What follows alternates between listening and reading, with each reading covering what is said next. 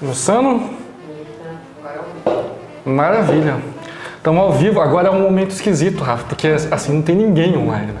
Então, tipo, mas no IGTV ele já, tá, já vai estar tá valendo, já começa a contar a partir daqui. E, do, e no, no podcast também, né?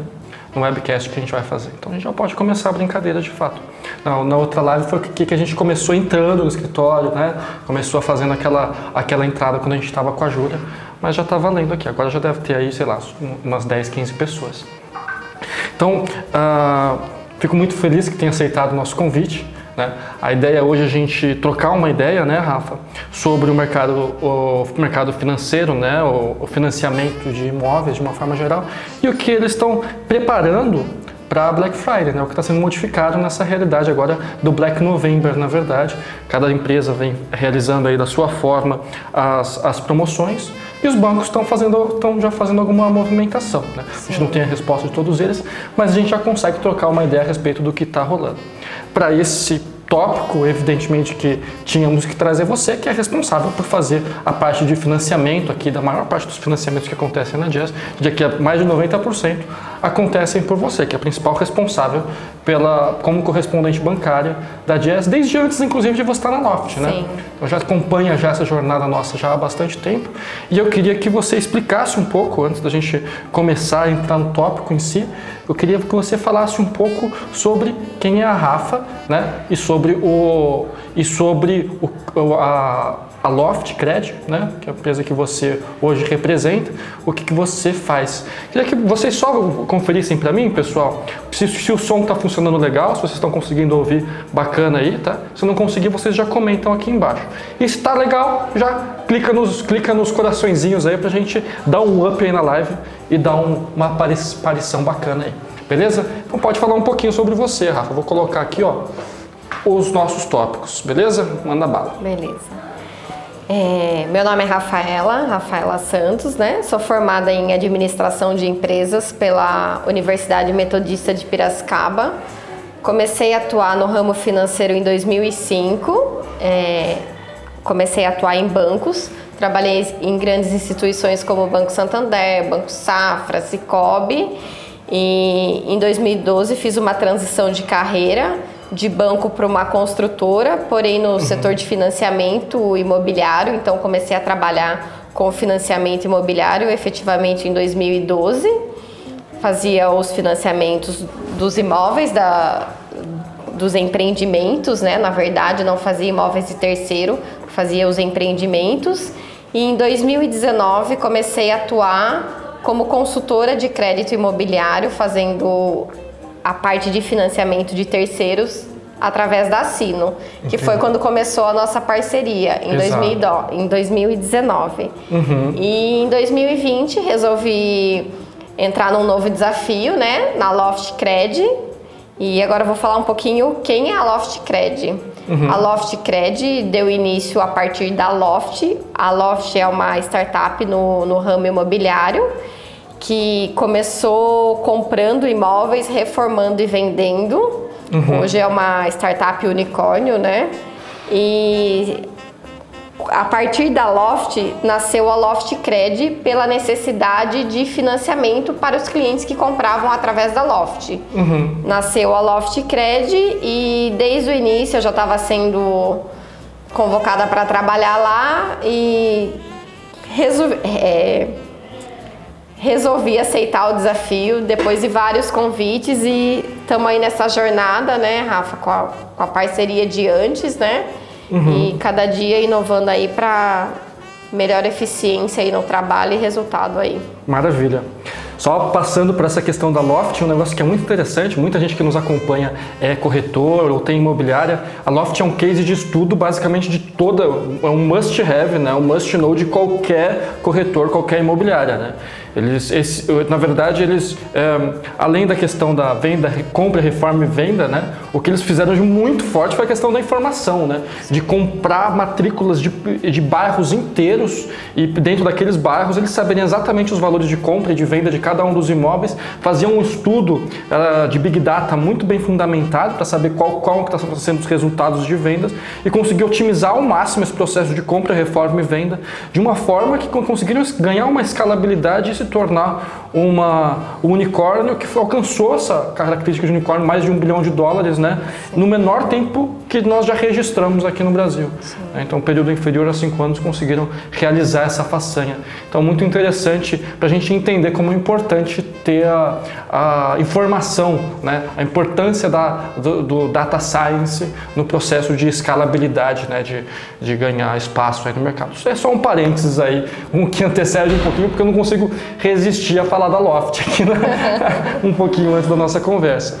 E bacana, agora está expandindo para vários setores, né? como Sim. meio que uma, uma holding aí dentro do segmento imobiliário, inevitável, a partir do tamanho que ela ganha, e um deles é o, é o é, de financiamento imobiliário, e que começou financiando os imóveis deles e agora Sim. expandindo aqui, financiando os imóveis da Jazz também.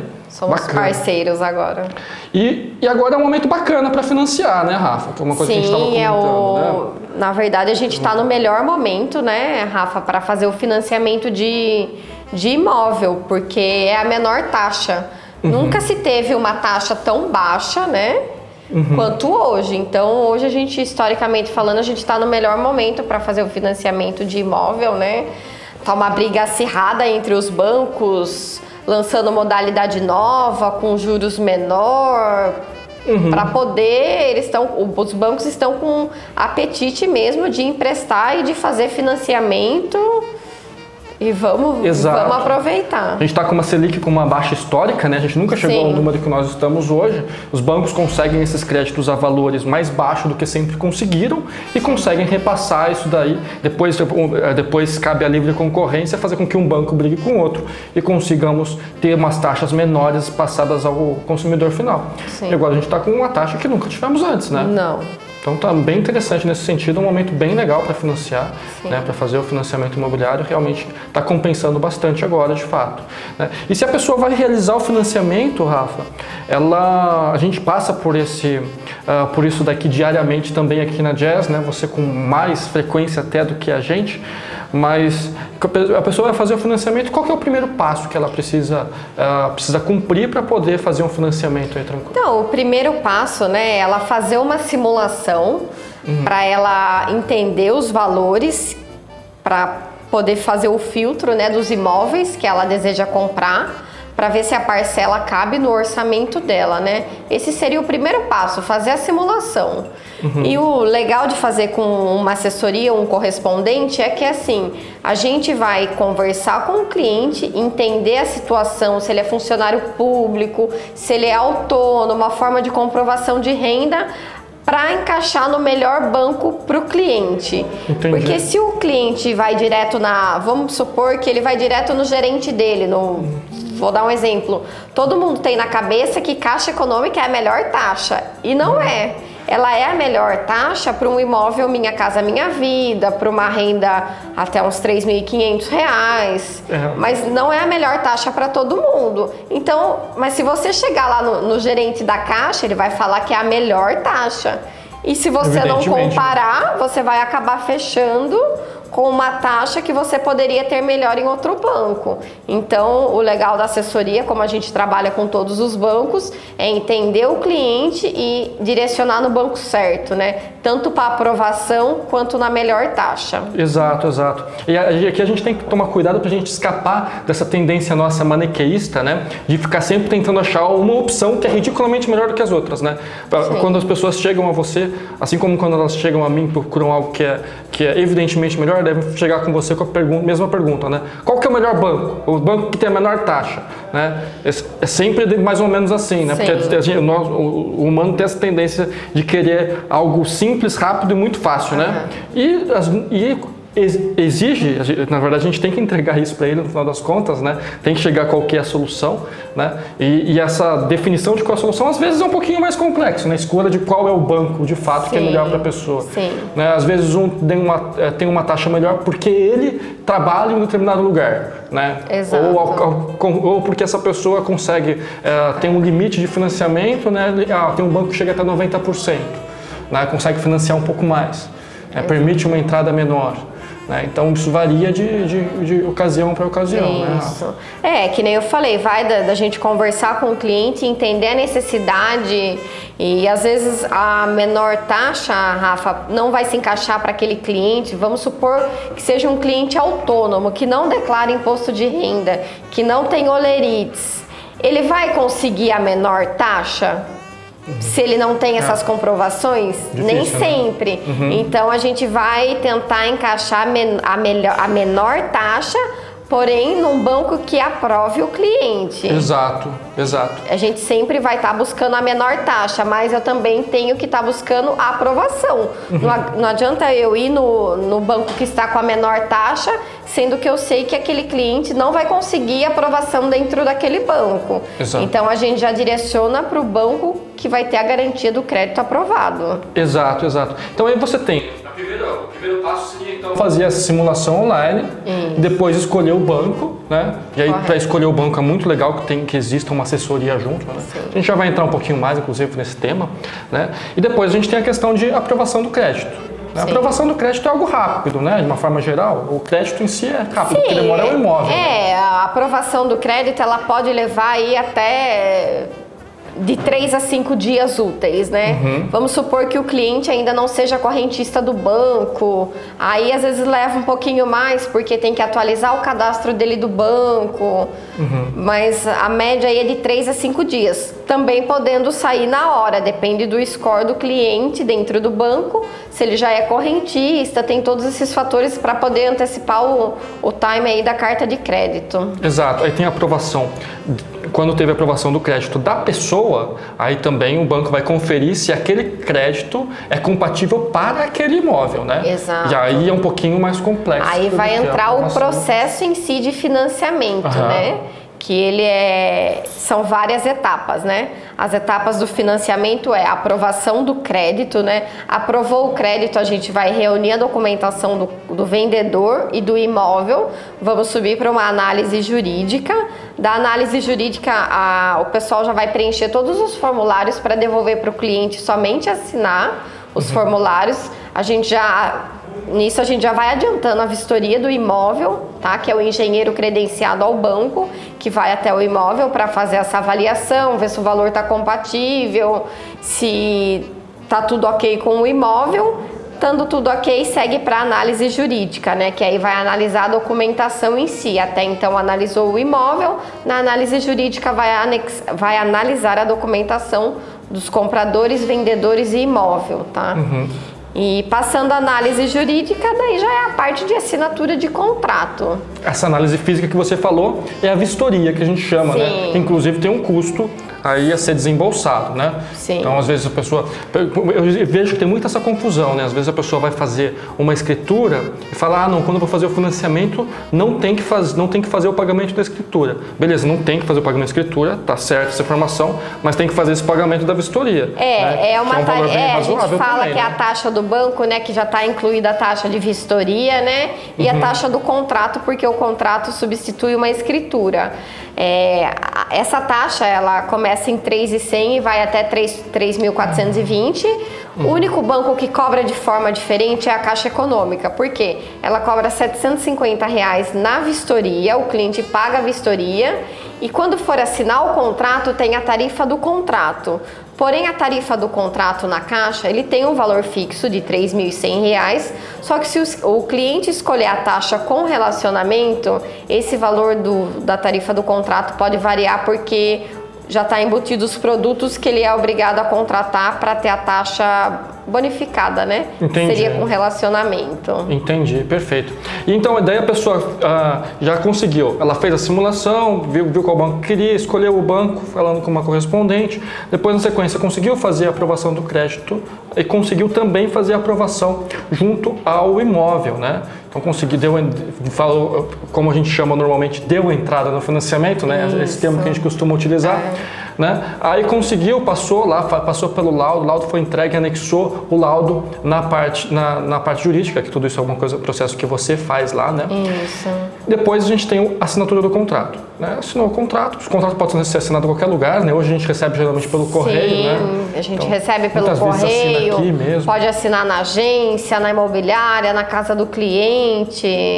Uhum. É, só a Caixa Econômica que a gente assina dentro da agência, né? Exato. Mas os demais bancos a gente assina onde for necessário, né? Exato. Às vezes o vendedor, já peguei caso do vendedor estar no exterior, a gente vê aí uma forma de de estar assinando. E a gente falou um monte de coisa que acontece com um monte de termo jurídico no meio, parece que demora horrores, né? Quanto tempo leva esse prazo inteiro? Começo até o final. Tudo isso que a gente falou acontece em quanto tempo? Então, tudo depende do banco que o cliente está fazendo o financiamento. A gente tem banco aí que a gente tem o contrato em 15, 20 dias, mas também a gente tem banco que pode demorar 40 dias. Tudo depende do banco. Exato. E aí depois a pessoa fez, o, assinou o contrato, o dinheiro ainda não cai na conta do proprietário. Isso, não cai na conta do vendedor. Tem que fazer a parte de documentação, né? Ele vai recolher a guia do ITBI, pagar a guia do ITBI, dar entrada no cartório de registro de imóveis. O cartório pede um prazo de 30 dias, saindo a prenotação em 15 dias. Após o registro, a gente entrega uma via no banco para estar fazendo o pagamento do vendedor. Exato. Esse, esse pagamento geralmente ocorre de 3 a 5 dias úteis ao vendedor. O vendedor recebe depois que está tudo ok a documentação e o imóvel já não está mais no nome dele. Exato, exato. Então o contrato de financiamento ele é, substitui a escritura do imóvel, né? Então Sim. ele é um contrato público de transferência de propriedade. Sim. Então quando a gente assina esse contrato e dá entrada já na verbação, esse, esse- essa transferência da propriedade já aconteceu. Já aconteceu. E aí a gente só está aguardando ah, o valor ah, de fato cair na conta do proprietário, né? Então a gente tem a propriedade que já é transferida dentro de um prazo aí dos seus 30 dias, mais ou menos, né? Isso. E depois mais uns 30 dias para cair na conta do proprietário. Depende muito do cartório que você faz sempre, né? Isso. Mas hoje a gente trabalhando com o prazo máximo que o cartório pode entregar, período de 30, 30 dias. dias. né? Então a gente tem esse prazo total que acontece de 30 dias para transferência da propriedade e geralmente os proprietários requerem essa a cair na conta para poder ter o dinheiro para poder mudar para outro lugar, né? Sim. Então aí geralmente a gente tem a transferência da posse aí nos, nos 60 dias. Tá?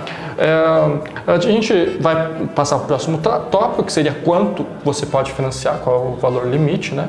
Mas antes disso, a gente já tem uma pergunta ali do Catelani, que perguntou como está o crédito terreno mais construção de alto padrão na caixa.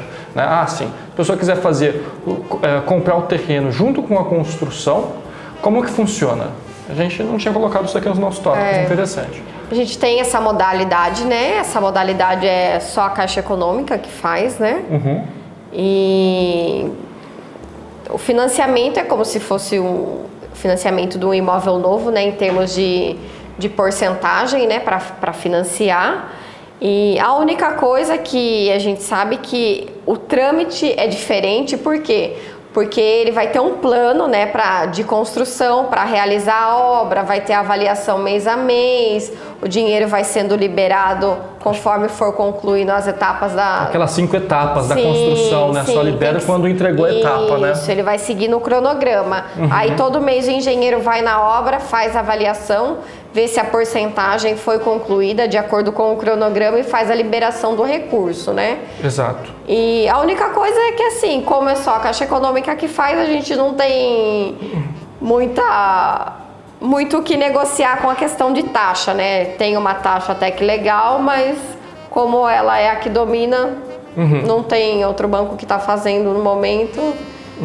A, a dica que eu daria para você, Castellani, é só o seguinte: é, procure um construtor que já tenha feito esse procedimento Sim. antes, porque a caixa ela é muito chata no momento de fazer cada uma das cinco vistorias que são feitas até se concluir aí a entrega de cada etapa do crédito. Então, se você pega um construtor inexperiente que não passou por isso ainda, você pode passar pelo dessabor de que essas vistorias venham a acontecer e tenham negativas e que sua obra demore muito mais do que o tempo previsto. Então, pergunta para o construtor: você já fez uma, uma obra financiada pela Caixa na construção? Se ele fez, toca junto. Se não, acho eu não recomendaria que fizesse, que fosse você o aprendizado desse construtor, né? Que você Exato. que você repre- representasse para ele um aprendizado. A não ser que essa pessoa seja o seu, se- que esse construtor seja o seu filho e que você realmente esteja disposto a ter uma dor de cabeça com esse processo, né? Porque a princípio vai dar uma dor de cabeça é boa. mais burocrático mesmo por conta dessas vistorias, né? Eu já vi isso daí dando muito problema, né?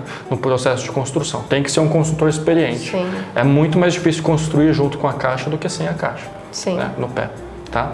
É, então, assim, são, são, é, ele tem um checklist lá a ser realizado pela caixa, né? Então tem que entregar aquela, aquele ponto. Não tem meio entrega. né? Não. Se não tem. Se não concluiu, não, tem concluiu, liberação. Não tem liberação e ponto. né? Então, E aí, se não tem liberação, você não tem recurso para a próxima fase da obra. Exato, exato. É, então já vi, inclusive, é, o pessoal, é, isso, isso tem casos muito bons das pessoas tentando passar para os próximos passos, né? E, e a pessoa, eu vi um caso que a pessoa precisava colocar o tirar o habite lá do imóvel. E isso também serve para cada etapa da construção, né? E, e a casa não tinha, ainda não tinha vaso sanitário, né? E nem instalação nas, ah, nos banheiros. E aí, o que, que a pessoa fez? Faltava essa, essa etapa. Saiu correndo lá, buscou uns vasos, comprou os vasos sanitários e colocou nos lugares. Né? E deixou os vasos sanitários soltos ali. Né? E, e aí o, o fiscal passou pela casa e aí não, não pegou o vaso sanitário, levantou, né? E passou pela vistoria, porque o vaso sanitário estava lá, entendeu? Pelo menos ele estava É, lá. Existem alguns itens que são obrigatórios, né? Para Uhum. que seja feito o habite do imóvel, né? Exatamente, exatamente. E aí vamos lá. Então, resolvido aí a dúvida inerente à questão da, da construção, a gente tem a questão do, de quanto você pode financiar, que isso inclusive um tema, tem um tema muito legal para a gente conversar, porque é isso que a gente está conseguindo ter uma alteração agora no- em novembro. Sim. Né? A maior parte dos bancos financia até que valor? Então, é, tirando a Black Friday, né?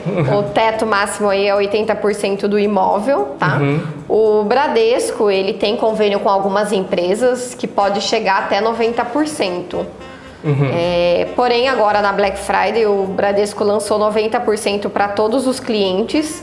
O Itaú lançou 90% para cliente top dos tops. É, ou seja, E- você nunca encontrou um cliente assim até Eu agora. ainda não consegui encontrar um cliente Então com é um muito 90% seleto do mesmo. Itaú. Isso. Exato.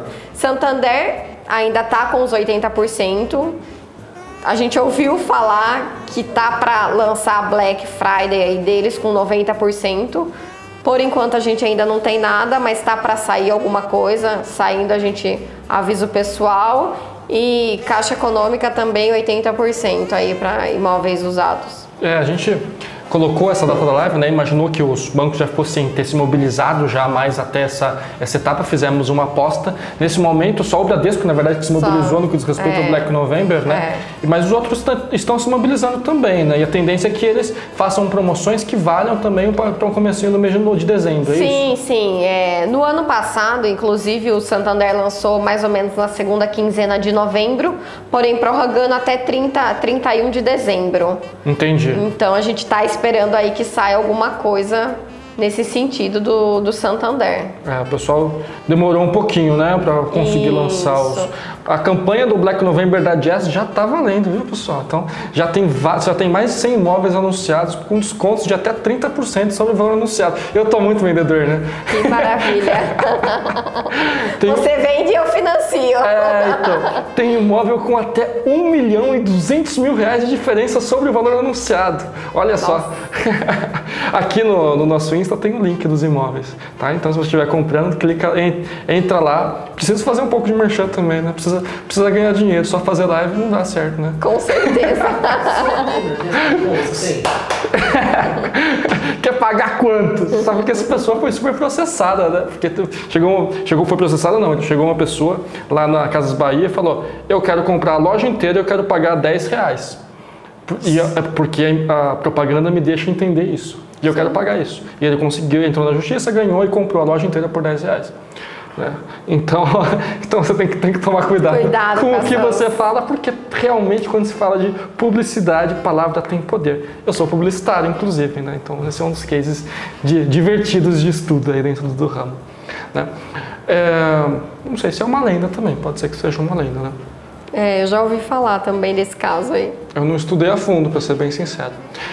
Mas vamos lá. Ah, e a, a Caixa ela não lançou uma Black Friday, mas ela tá com uma promoção de carência de seis meses para começar a pagar as parcelas. Ah, interessante. O que ajuda bastante, né, Rafa? A gente sabe que quando você está comprando um imóvel, quem, é casa, quem está casando e vai comprar um imóvel geralmente já está pagando casamento, uhum. já está meio apertado, quer fazer os móveis na casa, tem custo com mudança, então já está meio apertado. Então, tendo essa prorrogação dos seis meses ajuda bastante. Ajuda. Eu falo porque quando eu comprei o meu apartamento, eu peguei essa carência de seis meses da caixa, uhum. então ajudou bastante. Foi o tempo que a gente fez os móveis planejados e começa a pagar depois de seis meses. Mas durante esses seis meses os juros começam a valer já desde já. Eles Sim, o que, que eles fazem? Eles pegam esse, essas seis primeiras parcelas e diluem no prazo total restante. Então, Entendi. Então vamos supor que você financiou aí em 360, você vai começar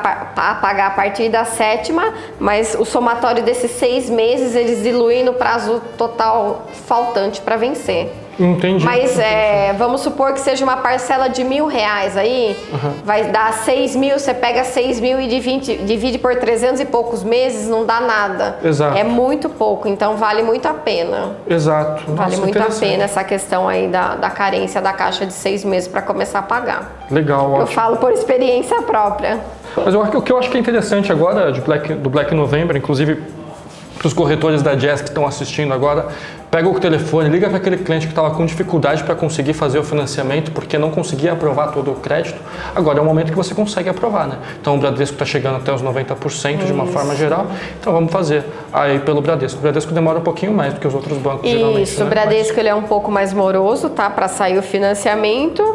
Porém, tem essa questão dos 90% e assim, para aquela pessoa que é autônoma, eu consigo é, que tem dificuldade para compro, na comprovação de renda, no Bradesco a gente consegue comprovar a renda com uma carta do contador uhum. com a declaração de quanto ele ganha, já é o suficiente para comprovação de renda. Ele não precisa ter a movimentação, porque a gente sabe que às vezes a pessoa tem a movimentação só na conta da pessoa jurídica, não passa para física, tem movimentação em conta poupança, e conta poupança não vale, movimentação de conta jurídica também não conta. Uhum. Então a gente tem esses casos que a gente consegue direcionar para o Bradesco. A taxa também do Bradesco está bem atrativa, tá 6 ponto, a partir de 6,7 aí. Para funcionário público, para cliente Prime. No Bradesco é de acordo com o segmento, tá? Renda, segmento dentro do banco. Começa a partir de 6,7, 6,8. Então também tá uma taxa bem boa aí para financiar. Ótimo, ótimo. O pessoal está perguntando como é que está o crédito de construção no Bradesco? Você tem feito crédito de construção no Bradesco? Então, essa modalidade a gente não pode fazer, é somente com, direto com o gerente na agência. Entendi. Essa modalidade de construção. Entendi, perfeito. É, olha, a gente tem uma pergunta do Nelson aqui também. Existe financiamento para casas pré-fabricadas? Eu, pelo que eu saiba, não. Então, Pré-fabricada, você fala é, ah, de ma madeira. Madeira, não. Madeira não. Ah, ah verdade, porque pré-fabricadas pode ser um container. Pode, então, é. Container é, com alvenaria. Precisaria saber, mas que nem. Se for de madeira, não tem. Madeira não tem, mas se você fizer. É, eu tenho muito, muitos que fazem uma parte da casa de alvenaria e uma de Isso, madeira, né? Tem uma porcentagem, a maior parte tem que ser de alvenaria. A maior parte tem que ser de alvenaria. Sim. Perfeito. Maravilha. Vamos lá.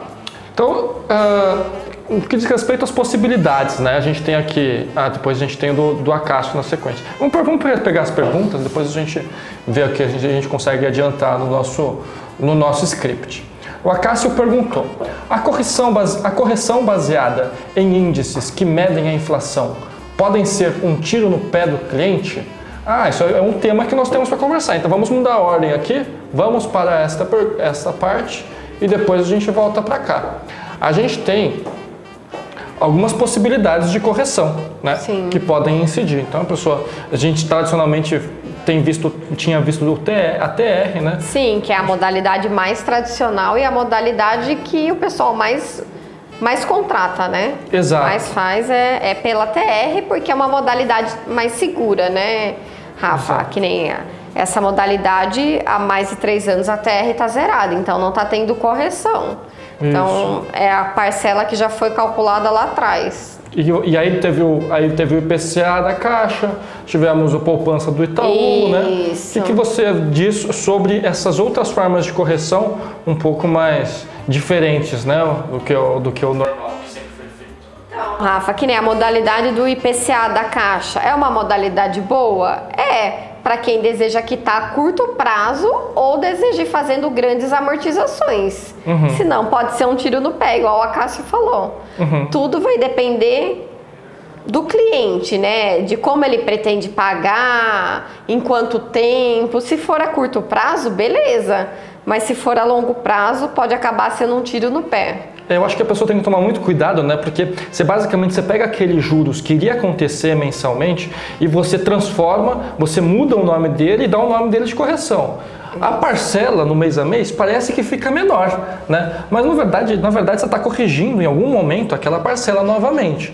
E aí muitas vezes se você, ah, se o, o valor da parcela parece que ele reduziu, mas se você paga aquele valor mínimo, você amortiza menos do que você teve de correção no mês seguinte. Exatamente. Isso acontece comumente no IPCA. Sim. Isso não é raro de acontecer no Não. IPCA. Né? Então, se você paga aquela parcela mínima, você pode cair numa situação desesperadora de você pagar o seu imóvel. do seu por- saldo virar uma bola de neve. Você vai pagando e seu saldo vai aumentando. Exatamente. Né? Era igual aqueles financiamentos que aconteceram em 80 tabela e pouco. Price, né? Exatamente. Exatamente, acontecia É. muito isso. Agora, o pessoal não tem usado tanto tabela price, que é algo que eu também não, não recomendo, né? Sim. né, que você tem uma, a- uma tabela que, de acordo com que tem- tendia a manter o mesmo valor, né? Mas É. e corrigia, então aumentava na verdade. É. né? A price ela começa um pouquinho menor, ela dá uma subida, ela volta e acaba meio que, que se mantém, né? Mas muito pouco contratado e utilizado hoje a tabela price, né? Exato. É mais a tabela saque. Então aí a, gente tem que tomar cuidado com essas, com essas correções que são feitas. Eh, primeiro porque eh, a gente tem, um- evidentemente, um- uma correção que é abalada muito mais diretamente pela inflação, é uma insegurança muito grande para quem está realizando. Né? A gente está falando, pega qualquer período no, no Brasil, você tem- não tem 30 anos de estabilidade em momento nenhum, né? nem 15 anos. Né? Então, a gente, você pega durante qualquer período de, de 10, 15 anos, você vai ter momentos de instabilidades muito grandes. Qualquer momento de 15 anos que você escolher, vai ter sido mais vantajoso você fazer pelo TR do que, pela, do que pelo IPCA. Sim, se a gente pegar o histórico do IPCA em 2015, o IPCA foi exorbitante. E aí, o que, que você faz?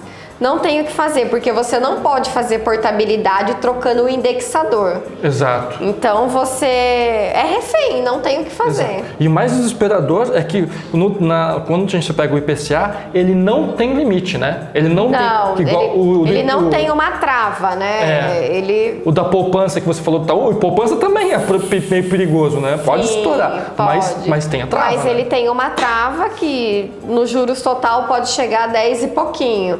Então, é bastante? É, mas ele tem uma trava, né? Exato, mas não vai chegar a 20, 30%. Não, hoje ele tá 5,39. Porém, quando o cliente contrata, ele já sabe, né, que está sujeito aí à, correção da poupança, mas que tem um teto, né, querendo ou não dar uma segurança, né? Uhum, uhum. Mas ainda assim, hoje a modalidade ainda mais contratada é a modalidade tradicional. E você recomendaria qual hoje? Então, depende tudo do, do cliente, né? Olha eu sendo maniqueísta agora. Qual que que, ele é o quer? melhor? Qual é o melhor? Esse eu quero saber, entendeu? É difícil eu falar qual é o melhor sem entender o que você está pretendendo. Como Entendi. você está pretendendo pagar, se você está pretendendo fazer amortização, a cada quanto tempo, mais ou menos o valor, para eu poder indicar. Uhum. Então a gente tem que entender a situação de cada cliente para falar qual é o melhor, porque o melhor para você nem sempre vai ser o melhor para mim. Exato. Então a gente busca a entender aí a situação de cada cliente. Até por isso que a gente fala da assessoria. Por quê? Porque eu vou conversar com o cliente, entender a situação dele para poder passar as simulações para ele, né, Rafa? Exato. Acho que quando o IPCA bate mais ou menos uns 3% para cima, né? Uns 4% anual, ele já começa a compensar você pegar o TR. Sim, porque se ele bater 4%, ele tem o, o juros fixo que é 4 e pouquinho, né? 3,95 aí para funcionário público e 4 4,25 para quem não é funcionário público mais três ou quatro de correção passa de 7. Então, então aí não é, é, vantagem. Então, basicamente, se você apostar que o IPCA estará abaixo de 4% durante uma média do período contratado, então compensa fazer o IPCA. Né? Sim. Né? Se você acreditar que o IPCA vai estourar esses 4%, então é compensa é fazer a, com, com a TR. Sim. Aí tudo é uma questão de aposta, né? Assim como a gente, é, quando você faz uma avaliação de uma empresa, você parte de premissas. E essas premissas é, são válidas de acordo com a cabeça de quem avaliou. Né, de quem está fazendo a avaliação. Já se de acordo com sua cabeça você acredita que vai estourar o IPCA, não compensa pegar o IPCA. Né? É que existe de fato uma tendência a gente ter alguma desestabilização no mercado em algum momento. Agora nós estamos num momento que o IPCA está tá baixo, o Selic está baixo. Mas daqui a cinco anos você acha que vai estar baixo o IPCA? Não sei. Né? É, não, não dá para saber.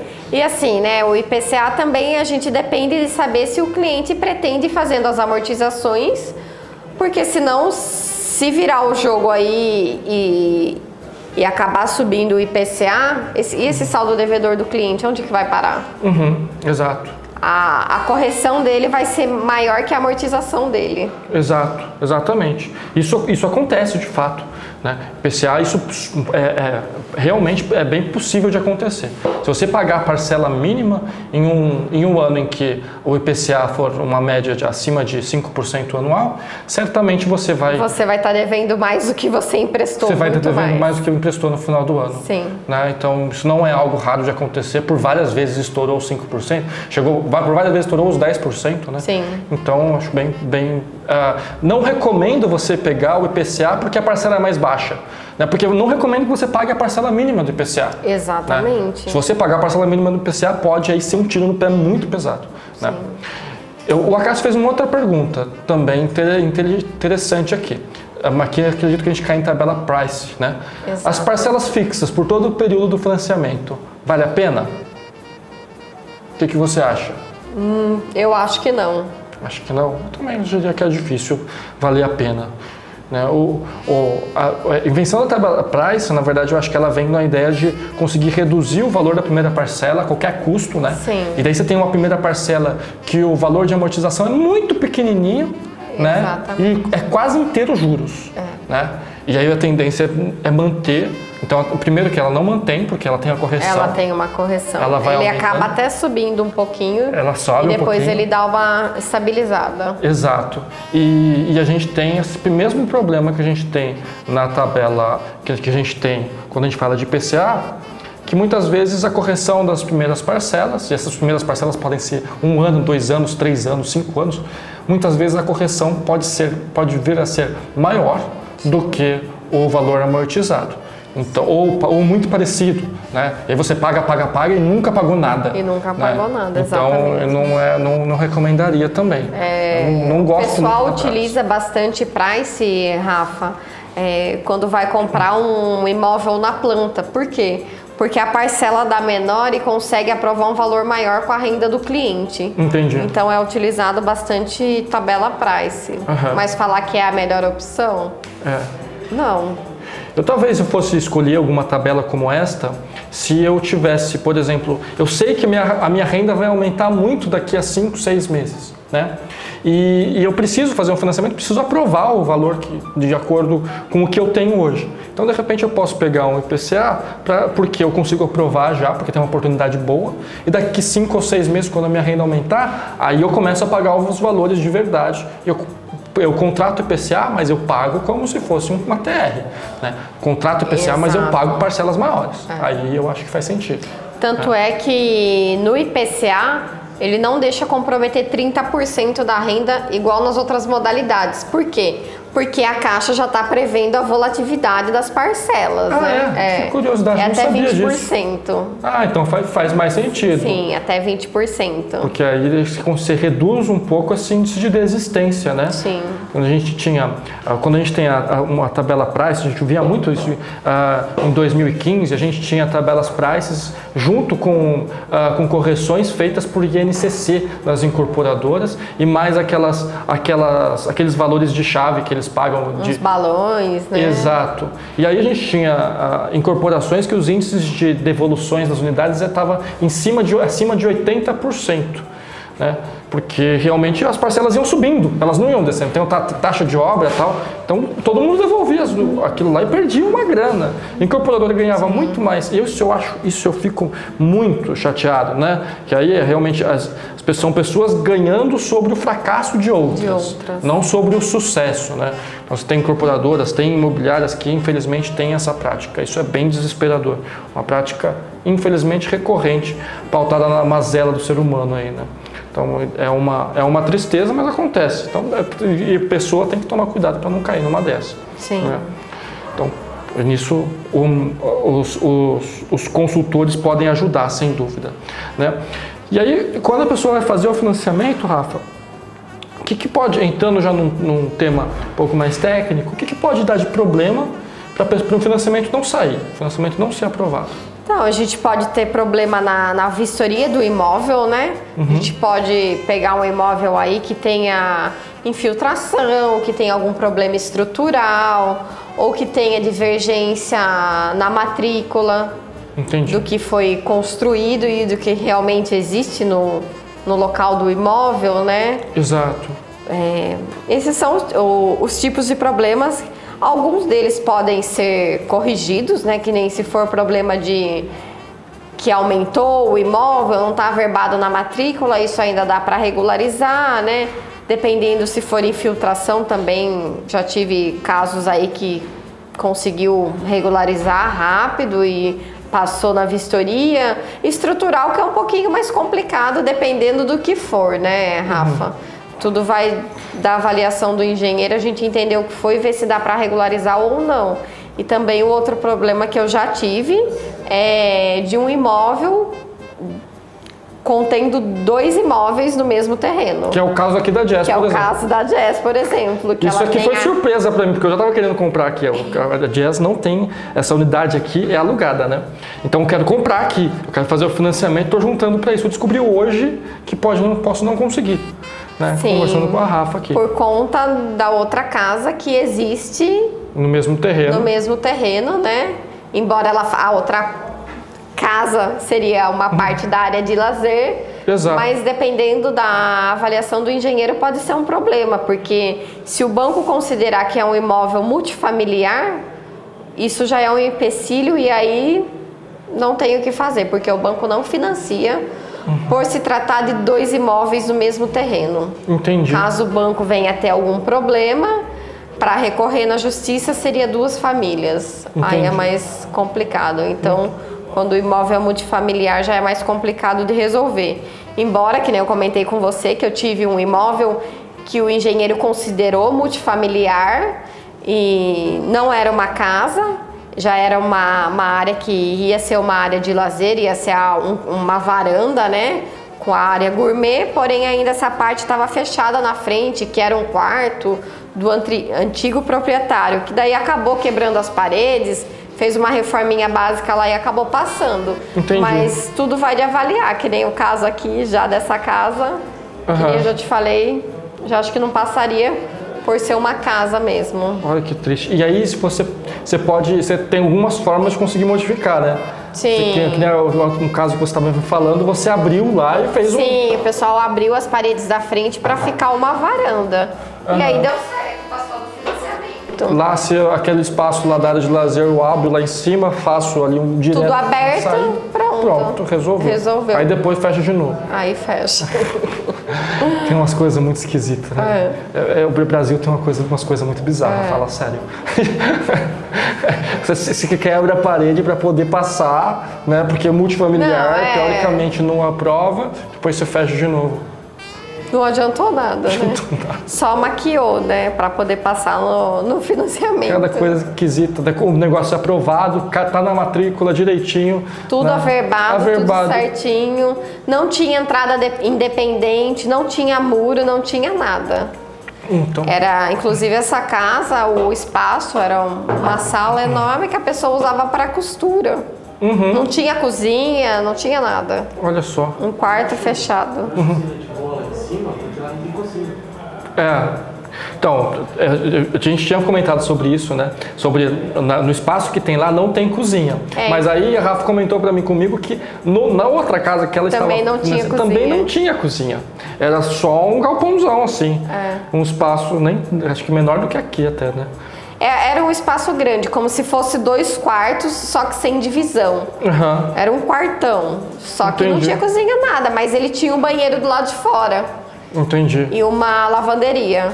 É, nesse ponto acho que você pode também entrar com vários bancos. Tem um, isso vai do, vai do, vai do avaliador, né? Isso. Vai do engenheiro. Vai ter engenheiro que vai passar, engenheiro que não vai. É, então... mas aí como eu te falei, né? E aí a gente conversou no banco e entendeu o que precisava ser feito. O comprador, o próprio comprador que fez a alteração no imóvel, ele levou no máximo dois dias para fazer e deu certo. Entendi. Que ótimo que conseguiu resolver. Então. Sim. A gente tem que se virar também, né? Sim. Tem que então... correr atrás aí, porque a pessoa já está ali, né? Já está com aquela expectativa, né, do imóvel, aí acontece isso, a gente tem que correr atrás para tentar ajudar o máximo possível, né? Então, exato, exato. Tem que, tem que realizar esse acompanhamento, né? Sim. Então, basicamente, a pessoa, o imóvel pode ter algum problema estrutural, né? Pode ter infiltração, pode ter rachadura, fissuras, etc. E isso inviabilizaria, né? Você pode ter uma matrícula que não está atualizada, né? Uma matrícula que tem um, que consta alguma coisa que não está que não tá na matrícula. É muito comum o pessoal comprar a casa e depois às vezes faz uma garagem coberta ou faz a área da piscina, faz a, a a área gourmet e acaba que não há verba na matrícula, né? Exato. Dependendo do tamanho dessa construção, pode barrar assim, ter que regularizar para depois voltar para o jurídico. Exato. E às vezes a pessoa não verbou nada na matrícula também, também não dá, né? É. Aí não tem. Na matrícula tá lá um terreno, né? É, aí é. não tem como. Não tem, tem como. que tá tudo, tem que ter tudo uma, regularizado. Uma a, okay. a não ser que ela fez uma ampliação bem pequena, que tem banco que, dependendo se for até uns 40 metros, ainda passa. Hum. Acima disso já. Ah, isso. Não, mas isso quando já tem o já Isso. tem o Abitse, né? Isso. E aí a pessoa aumentou. Fez uma ampliação. Exato. É, aí vai, vai muito do engenheiro, né? De, Sim. De, o engenheiro com sua cara e, e deixar passar uma coisa ou outra. Isso. Maravilha. Temos 10 minutos. Esse negócio sempre cai, cara.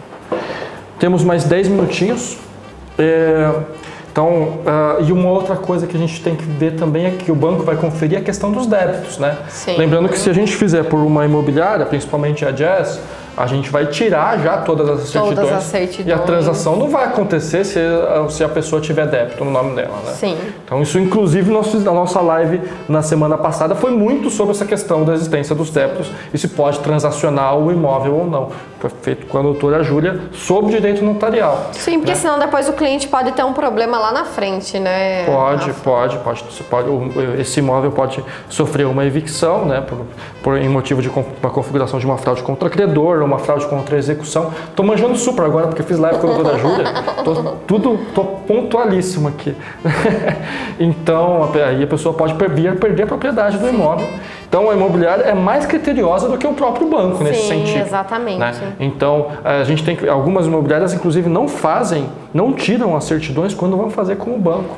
Isso é perigosíssimo, né? Então, meu, se você for fazer o financiamento, tiver uma imobiliária junto ou não tiver uma imobiliária junto, tira as certidões também, tá? Então, uma coisa, uma coisa, outra coisa, outra coisa. O banco resguarda a ele, resguarde Exatamente. a si, né? Até porque você precisa ter essas certidões para você se provar como um terceiro de boa fé no caso de algum problema que você venha a sofrer lá na frente, uhum. né? Tá? Então, uh, a gente acabou já falando já da correção, né? Então, o ponto que a gente queria que eu queria falar antes da gente encerrar era a questão de quando a pessoa vai fazer um financiamento, ela pode fazer diretamente com um gerente, se ela quiser, do banco, ou pode fazer com um correspondente bancário. Exato. Na verdade, não é um ou outro, né? Pode fazer com os dois. Pode fazer com os dois.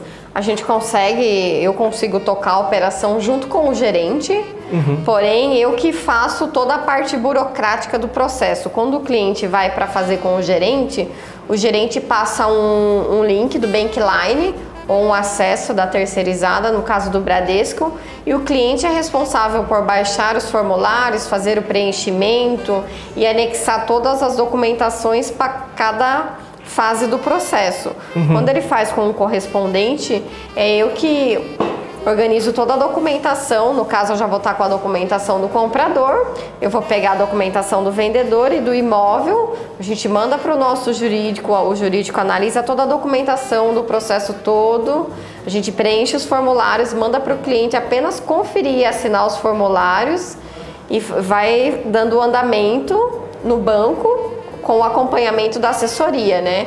E uhum. a gente vai posicionando as partes, né? A gente sabe também que o comprador, lógico, ele está eufórico, ele está naquela ansiedade porque ele quer mudar, mas o vendedor também tá porque o vendedor quer receber. E para ele receber, precisa que o processo aconteça rápido, tudo certinho, né? Para poder registrar e Exato. poder estar tá recebendo o valor, né? E porque a gente quer, todo mundo quer todas as partes, não quer é ter surpresas, né? Sim. A gente quer que tudo aconteça dentro da previsibilidade Sim. do processo. Quando a gente adiciona um, um, profissional especializado naquela área, realmente consegue fazer que esse processo aconteça dentro das expectativas que nós tínhamos. Exato, e assim, quando o cliente faz pelo Bankline, Rafa, é, lá tem o checklist, só que assim, a gente sabe que não é todo mundo que conhece a documentação, né? Uhum. Às vezes, eu dou um exemplo assim, de quando pede o IPTU, o cliente manda foto do carnê do IPTU.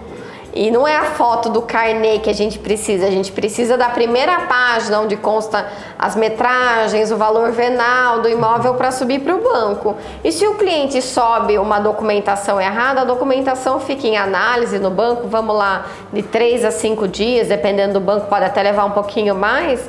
E aí, se tiver faltando alguma coisa errada, vai devolver, vai acusar a pendência, vai ter que subir de novo, vai entrar para uma fila, vai correr o mesmo prazo, sendo que quando a gente sobe, a gente já sobe a documentação ok, até para a próxima fase, para não ter nenhum problema e ter maior agilidade possível. Exato, exato.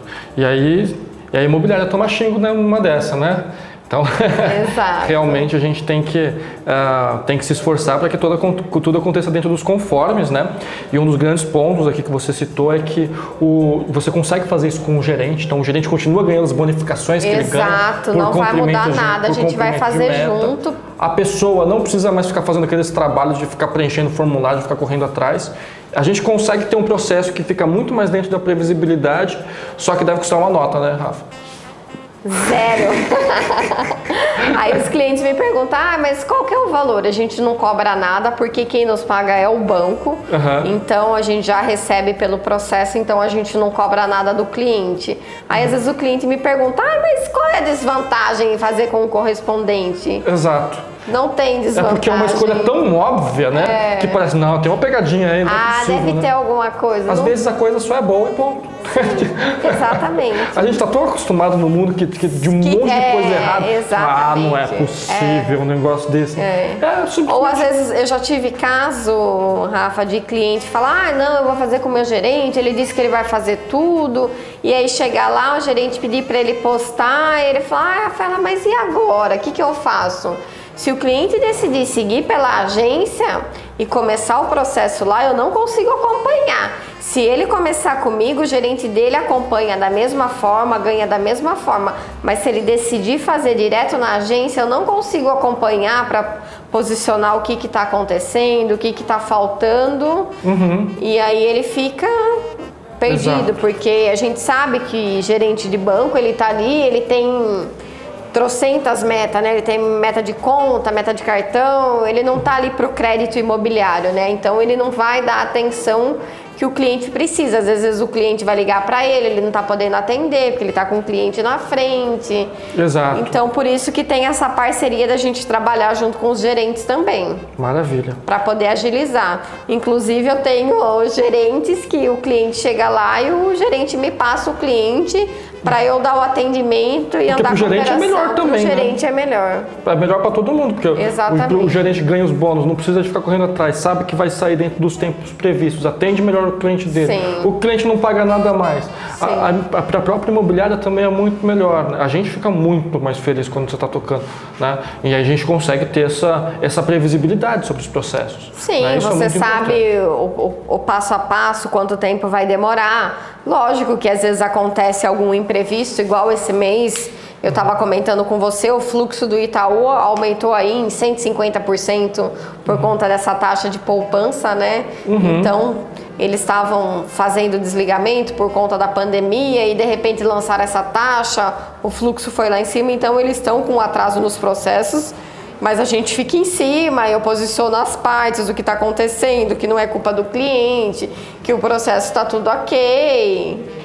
Né? Para ambas as partes ter uma garantia, né? Porque às vezes ele vai lá com o gerente e aí o vendedor não sabe o que está acontecendo. E o gerente não vai passar informação para o vendedor e muitas vezes também não passa para o corretor, Rafa. Entendi. Ele passa informação apenas para o próprio cliente, o que às vezes é ruim, né? Para as partes, sim. né? Às vezes o gerente se recusa a falar com a gente. Sim, Muitas sim. vezes o gerente não fala com a gente Sim. e a gente tenta ligar pro gerente e fala, não, quem tem que me ligar aqui é o cliente. Exatamente. Né? E às vezes o atendimento ao cliente é fantástico, maravilhoso, mas a pessoa não quer falar comigo. Sim. Né? Porque ele tem que fazer um milhão de outras coisas, realmente. Sim.